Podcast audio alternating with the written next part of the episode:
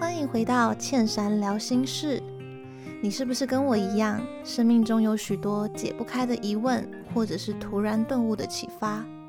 这里就是我的秘密花园。我把所有的想法抒发在这里。充饱电后，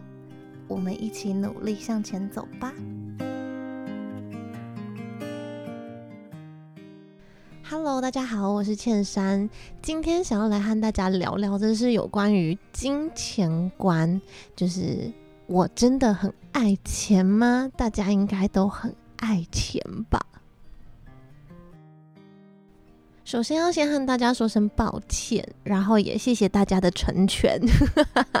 今天的 podcast 呢，上架的比较晚，因为下午的时候其实跟家人出去。就是走走了，然后晚上的时候真的太想要看全明星运动会了，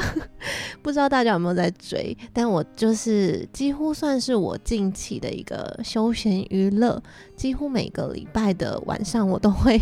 准时收看全明星运动会。然后今天刚好是完结篇，所以就非常任性的，就是爽完之后再开始录 podcast。好，回归主题，不知道大家会不会觉得自己是一个爱钱的人呢？其实我以前一直都觉得我自己是一个蛮爱钱的人。我一直以来的愿望就是一直很希望我可以赚很多钱，但后来我发现，应该很大部分的人应该都会认为自己是一个蛮爱钱的，然后应该所有人其实都是缺钱的。因为从来就没有人真正满足于自己现在所拥有的钱的数量，不管你现在是拥有多少钱，通常我们都还是觉得钱永远都不够。所以相信大家在成长的路途当中，一定都有一些契机或发生一些故事，然后这些故事都会让你觉得。好像有点委屈或想要更上进，然后在心里就会默默的发誓，希望自己长大以后可以赚更多的钱。应该说，就算你没有这些故事或这些童年经验，其实现在的你或许也会因为想要买的东西买不起，像是房子啊，或者是很喜欢的车子啊什么之类的，然后所以希望拥有更多的钱。我自己的话，对钱其实早期的时候是蛮执着的。我一直都以为，然后一直都觉得自己是一个非常爱钱的人，视钱如命。然后我很认真工作，因为我是工作狂，所以我更认为，或许我工作就是因为我想要赚到更多的钱。我自己印象蛮深刻的是一个小时候的故事。当时候其实，呃，在我成长的背景当中，父母难免还是会因为钱而争吵，然后那时候都会默默的希望自己长大以后可以赚到足够的钱，然后解决家里的这些烦恼，或者是嗯，亲戚间、朋友间、父母的朋友间，或什么什么之类的，难免都会。嗯，很多东西，很多的争吵，最后总结于都是因为钱，所以就会很希望自己赶快的长大，然后长大成一个功成名就的人，然后可以有够多的钱，让所有人都快乐。我印象很深刻的是我在国小的时候，然后那时候真的很天真，现在想想其实蛮幽默的，然后又有点好笑。就那时候，嗯，在那个年纪，很多小孩都是会回家和父母说，就是。达成一个约定，如果我这一次考试进步多少分，或者是我这一次维持在第几名，就可以得到什么样什么样的礼物。通常我们都会把自己的父母当成圣诞老公公一样的许愿，然后希望自己的努力可以换来一些成果。这样。但我记得我在，呃，大概五年级的时候吧，其实算是已经。长大了，当时候虽然我也很想要和父母要礼物，可是当时候我最大的心愿其实是希望我们家可以再多出一些钱。所以我印象很深刻，那一天放学回家的路上，然后走在路上的时候，想着最近家里的烦恼，然后在心里默默的和老天爷做了一个约定，我问了老天爷说：“老天爷啊，可不可以？如果这次我的考试可以啊、呃、维持在什么什么名次，那你可不可以让我在地上捡到五百块？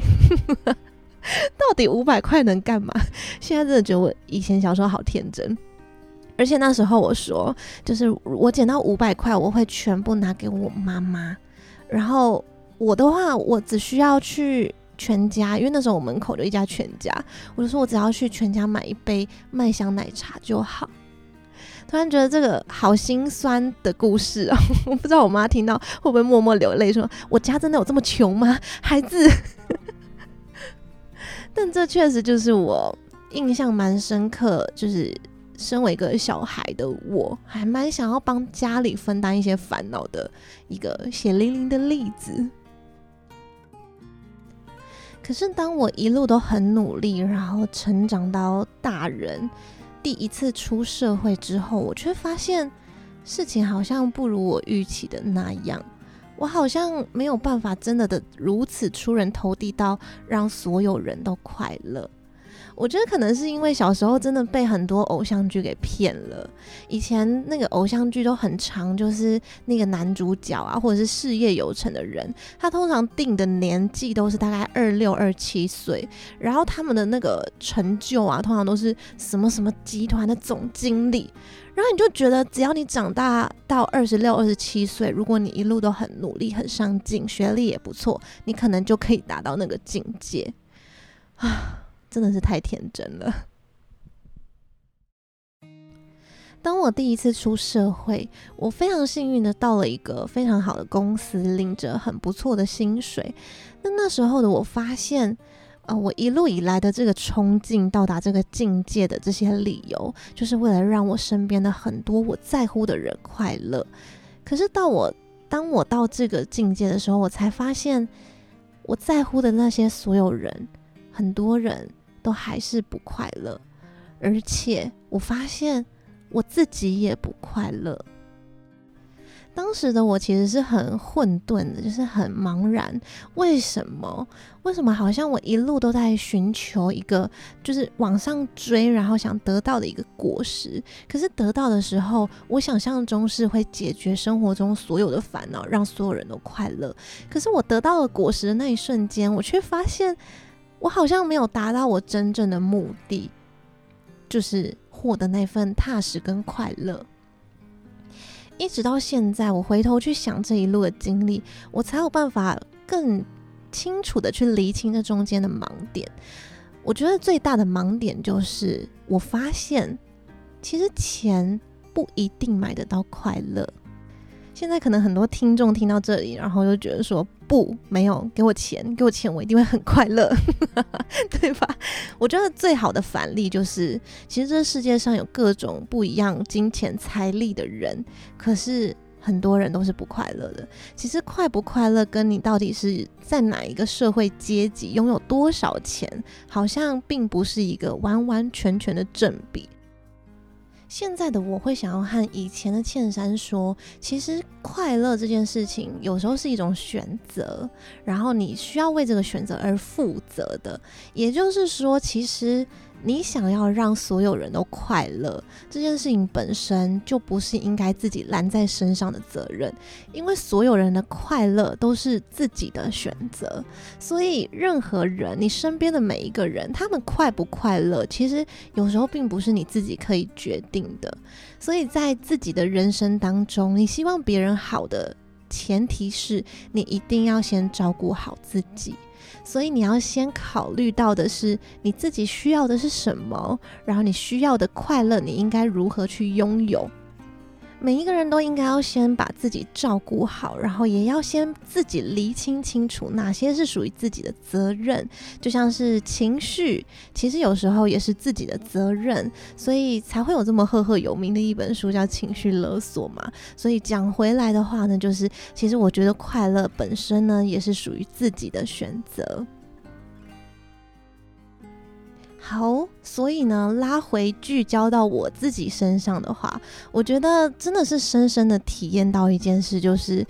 钱不是万能的，但是没有钱真的万万不能。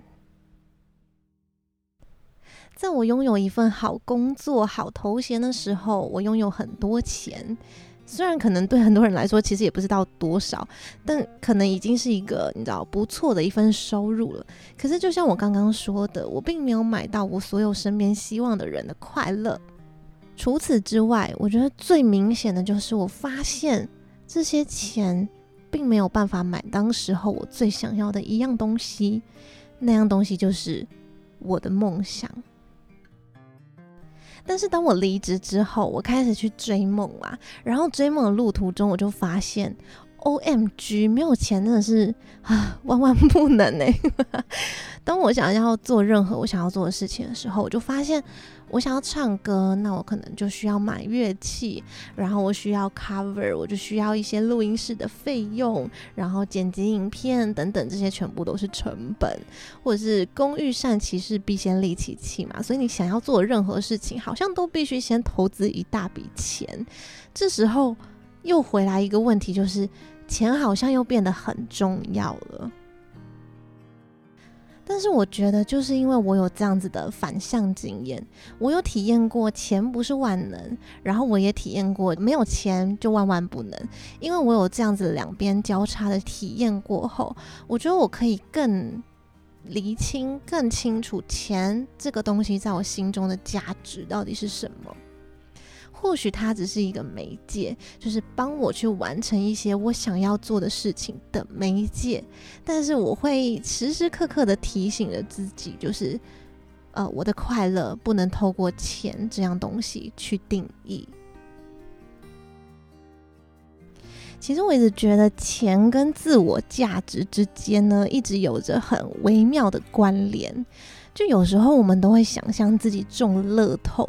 可是通常我们想象自己中乐透的时候，我们通常会觉得那个钱理所当然的属于我。我觉得我们是因为说服了自己，因为他有一个理由，就是叫做我很幸运，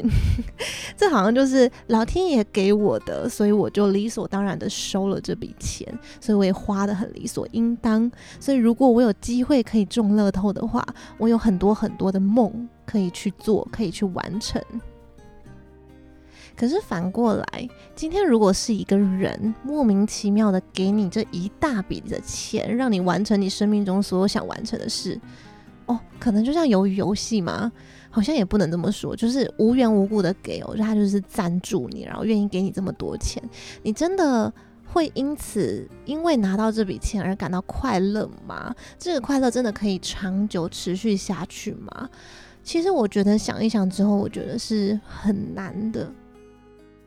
我想那份不踏实感，可能也是因为我们心中会觉得，好像失去了那份自我活在这世界上的那份价值。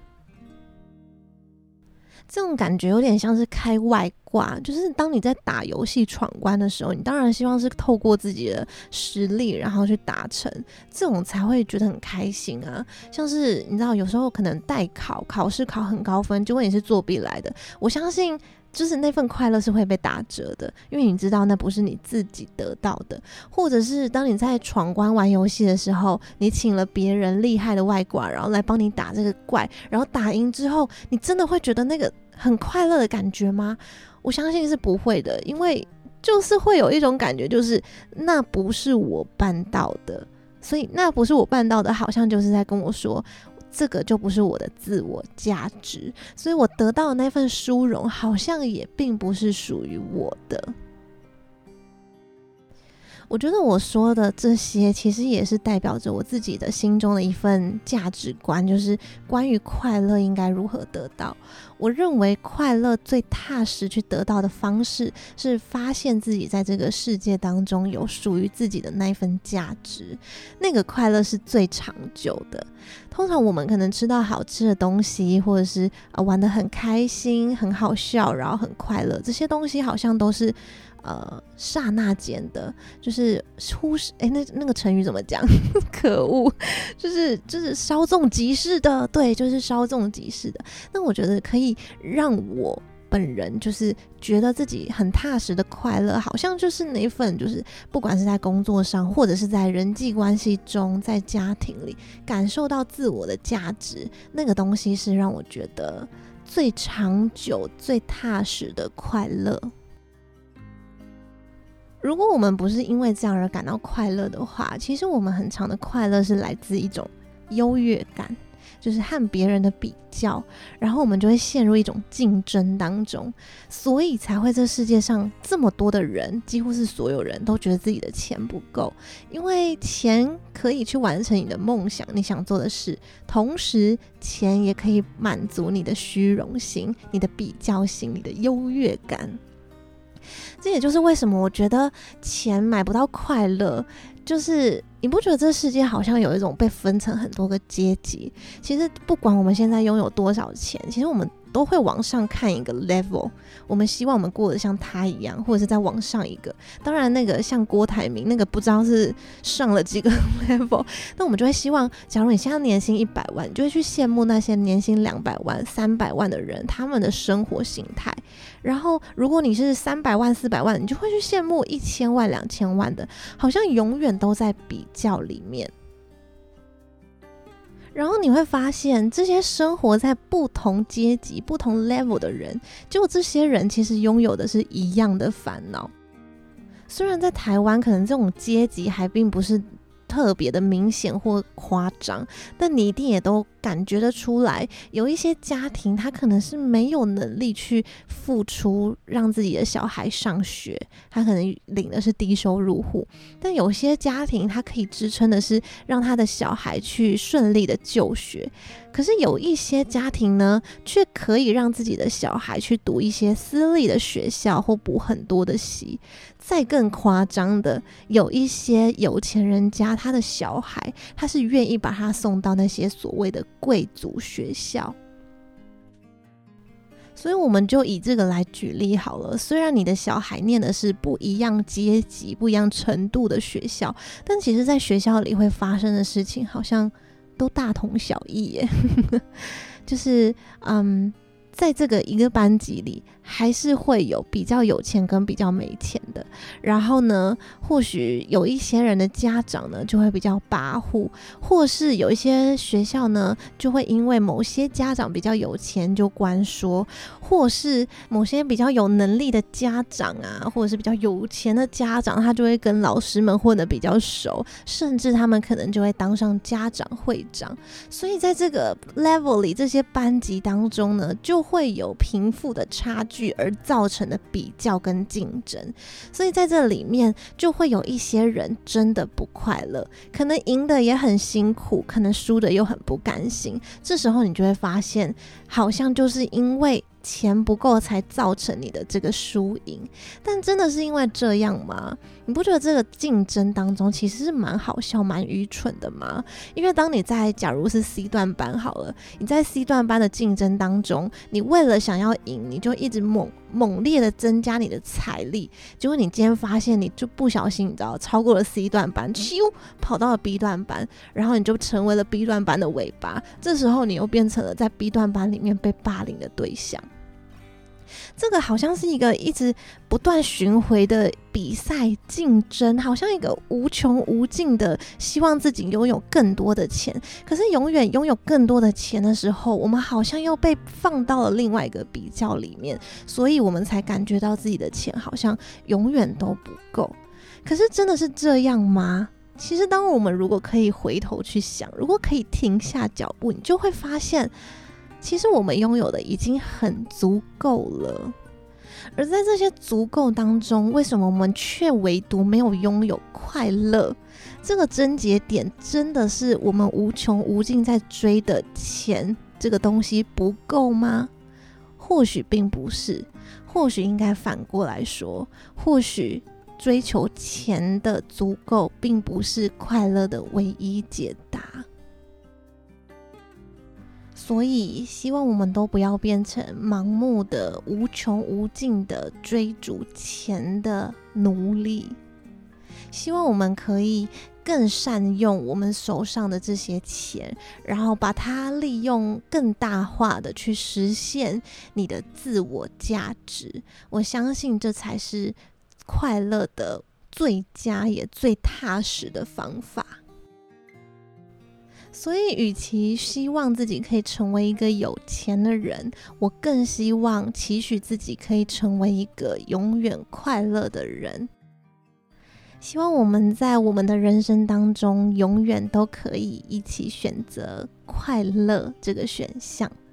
祝福大家！啊，对，关于钱呢，我还想到它的一个好去处哦，欢迎大家可以。小额赞助茜珊的 Podcast 频道，在资讯栏都有赞助的连结哟，谢谢大家。那喜欢我的 Podcast 频道呢，别忘记帮我按下订阅。然后，如果是 Apple Podcast 的听众呢，可以帮我在底下留下五颗星的评分，然后底下帮我留下评论。非常欢迎大家可以多多留言，我真的很想要看大家的回复。那我们就。下集见喽，拜拜。